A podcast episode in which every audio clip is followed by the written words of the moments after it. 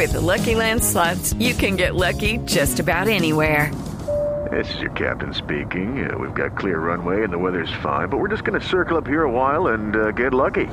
No, no, nothing like that. It's just these cash prizes add up quick. So I suggest you sit back, keep your tray table upright, and start getting lucky. Play for free at LuckyLandSlots.com. Are you feeling lucky? No purchase necessary. Void where prohibited by law. 18 plus terms and conditions apply. See website for details. Llamamos a Paola Camargo, que es curadora, historiadora y candidata a doctorado de historia, para preguntarle sobre el tema y sobre este movimiento que no es solo en Colombia, sino que se viene presentando a nivel internacional. Doctora Camargo, bienvenida a Mañanas Blue, gracias por acompañarnos. Muchas gracias Camila por la invitación. Pues esto es algo que tal vez para muchos pueda ser novedoso, pero lo estamos viendo en el mundo desde hace ya algún tiempo, con la revisión de los monumentos, de si esos monumentos son los que deben estar, deben estar erigidos o no. Lo que está pasando en el sur del país, lo que está pasando en el Cauca, lo que nos cuenta Hugo Mario de Cali. ¿Esto desde hace cuánto se viene gestando en Colombia este movimiento? Bueno, en Colombia el movimiento es reciente. Eh, y lo que estamos viendo, como tú decías al comienzo, es una ola mundial de protestas sobre monumentos que han sido cuestionados en otros momentos, pero que hasta ahora reciben como esa fuerza ciudadana para generar unos movimientos que lleven a la sociedad a pensar qué hacemos con ellos. ¿no? Entonces el caso de Edward Colston en Bristol en el mes de julio pasado, el mismo monumento a Cristóbal Colón en, en Estados Unidos también que vimos decapitado, y pues dentro de esa ola le llegó el turno a, Colombia. Ya, Paola, Quiero preguntarles sobre la reacción también de nuestras autoridades e incluso de muchos líderes de opinión, porque la primera reacción que se tiene a decir es, es que son unos vándalos, es que se van a capturar, es que cómo pueden estar haciendo eso, eso va en contra del orden público, etcétera, etcétera. Quiero preguntarle a usted como historiadora, ¿esa reacción es la adecuada para este tipo de movimientos, para poder generar un diálogo con este tipo de movimientos? It is Ryan here and I have a question for you. What do you do when you win?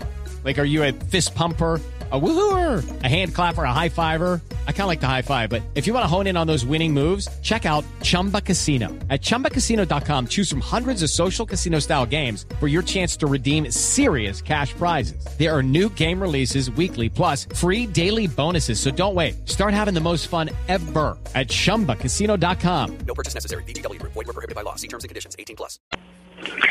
Camila, yo creo que hay que entender que este es un país, como dice la Constitución del 91, pluriétnico y multicultural. Hay 102 pueblos indígenas en Colombia. Corresponden al 4,4% de nuestra población. Y también somos un país que tiene 4,6 millones de personas que se autorreconocen como afrodescendientes, el 9,34% de la población. Entonces, cuando vemos qué tipo de símbolos hay en el espacio público, nos preguntamos qué tipo de personas están ahí, ¿no? Estamos en un momento en que la ciudadanía empieza a preguntarse eso. Eh, si estoy de acuerdo con lo que pasó o no, yo creo que más mi perspectiva como historiadora del arte es que sin duda esos objetos tienen un valor artístico eh, y a mi juicio deberían estar en un contexto mucho más neutro, eh, deberían ser recontextualizadas, puestas en otros lugares en los que puedan ser cuidadas, contempladas, estudiadas y recontextualizadas para la ciudadanía. Pero los lugares que están hoy, en esos lugares de posición vertical, pues muchas susceptibilidades. En el caso específico del monumento de Popayán, yo creo que es fácil caer eh, en esa lectura inmediata de esto es vandalismo, pero yo invitaría a la ciudadanía a preguntarse por qué lo están haciendo, qué es lo que pasa allí, qué es lo que hay detrás de esa acción que están tomando los MISAC, ¿no? Entonces, eh, para ellos, desde la visión de los MISAC, yo tuve la posibilidad de conversar ayer eh, con eh, Iacu, con Iaco y que es un líder de CAMSAL, Putumayo y maestro de construcción de paz, él me decía, aquí lo que hay es una acción afirmativa para seguir defendiendo la vida, el territorio, el agua.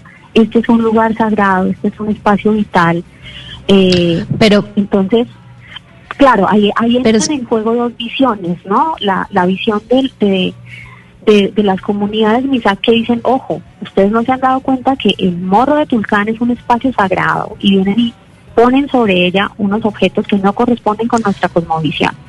Entonces ahí hay un choque de visiones Y yo Pero mire, señora Camargo, Sí. Si, bien, si bien es importante, digamos, y el caso específico, pues esta estatua de Belalcázar justamente en este morro de Tulcán, pues digamos que era de pronto un desafío y de pronto se justificaba dónde comienza y dónde termina este movimiento, porque también lo que vimos un poco extrapolando el debate a nivel mundial, lo que pasó en la Universidad de Edimburgo, que cambiaron el nombre de la torre de, eh, David Hume por eh, uno que se llama George Square, entonces uno dice, bueno, esto ya también de pronto sí es una exageración. Entonces, ¿dónde empieza esto, digamos, algo justificado, como lo que vimos la semana pasada? Y dónde puede terminar, dónde puede terminar este revisionismo donde todo les va a parecer mal, donde todo se va a tumbar, donde cualquier acto reprochable que haya cometido una persona en el pasado se debe, digamos, eh, resignificar en este momento, destruir. ¿Dónde acaba esto? Yo creo que hay, un hay un muy buen paso que está tomando la, la, Secretaría de Cultura de Cali. Yo celebro mucho esas declaraciones de José Darwin Lemis esta mañana en su radio, en las que él dice, ok, estamos dispuestos a abrir un debate ciudadano, a escuchar qué quiere la ciudadanía, a que participe en vía virtual y nos digan si esto merece ir a un centro de memoria histórica o a un museo. Yo creo que en la medida en que se escuche a la ciudadanía, eh, esto puede terminar siendo un ejercicio pedagógico de reconciliación y de escucha para, para Colombia. O sea, yo sí creo que debemos encontrar esos espacios para escuchar esas visiones encontradas de la historia que quizás no lleguen a una única visión, pero que en este momento, a través de esa política pública, a través de la apertura del debate ciudadano, yo creo que puede llegar a un buen fin. Pero profesora Camargo, dentro de esa apertura al debate ciudadano está la posibilidad de someter a la votación pública si se queda o no un monumento, que eso también de alguna manera puede ser mirado como una apuesta por el estado de opinión. ¿Eso qué, estado, eh, qué, qué, concepto le merece usted que se hagan ese tipo de, de, pues, de votaciones? Pues yo creo que el patrimonio está vivo. En la medida en que haya un, una una resignificación de ciertos símbolos, lo que estamos viendo es que la cultura está viva, que esos cientos dos pueblos indígenas están vivos, que los pueblos afrodescendientes tienen una posibilidad de opinar sobre cosas que antes no tenían, sobre qué símbolos queremos en el espacio público, que la población mestiza también tiene esa posibilidad.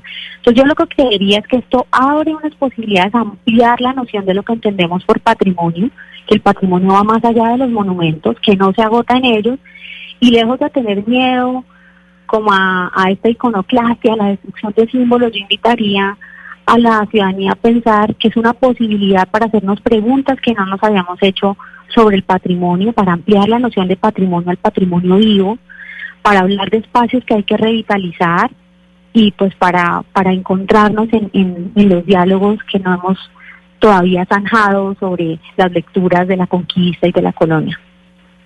Pues es Paola Camargo, curadora, historiadora y candidata a doctora precisamente de historia. Hablando de este debate y de esta discusión que vamos a tener eh, durante mucho tiempo, seguramente, que hasta ahora llega a Colombia, pero que desde hace rato se viene teniendo en el mundo. Profesora Camargo, mil gracias por haber estado con nosotros, por haber hablado sobre este tema de las estatuas que estamos viendo desde la semana pasada en nuestro país.